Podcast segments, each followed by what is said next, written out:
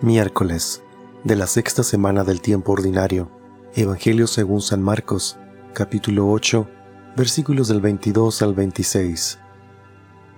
En aquel tiempo, Jesús y sus discípulos llegaron a Bethsaida y enseguida le llevaron a Jesús un ciego y le pedían que lo tocara. Tomándolo de la mano, Jesús lo sacó del pueblo, le puso saliva en los ojos, le impuso las manos y le preguntó, ¿ves algo? El ciego empezando a ver, le dijo, Veo a la gente como si fueran árboles que caminan.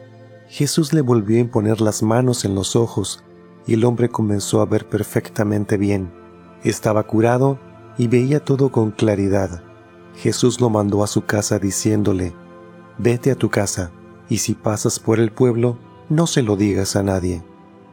Palabra del Señor.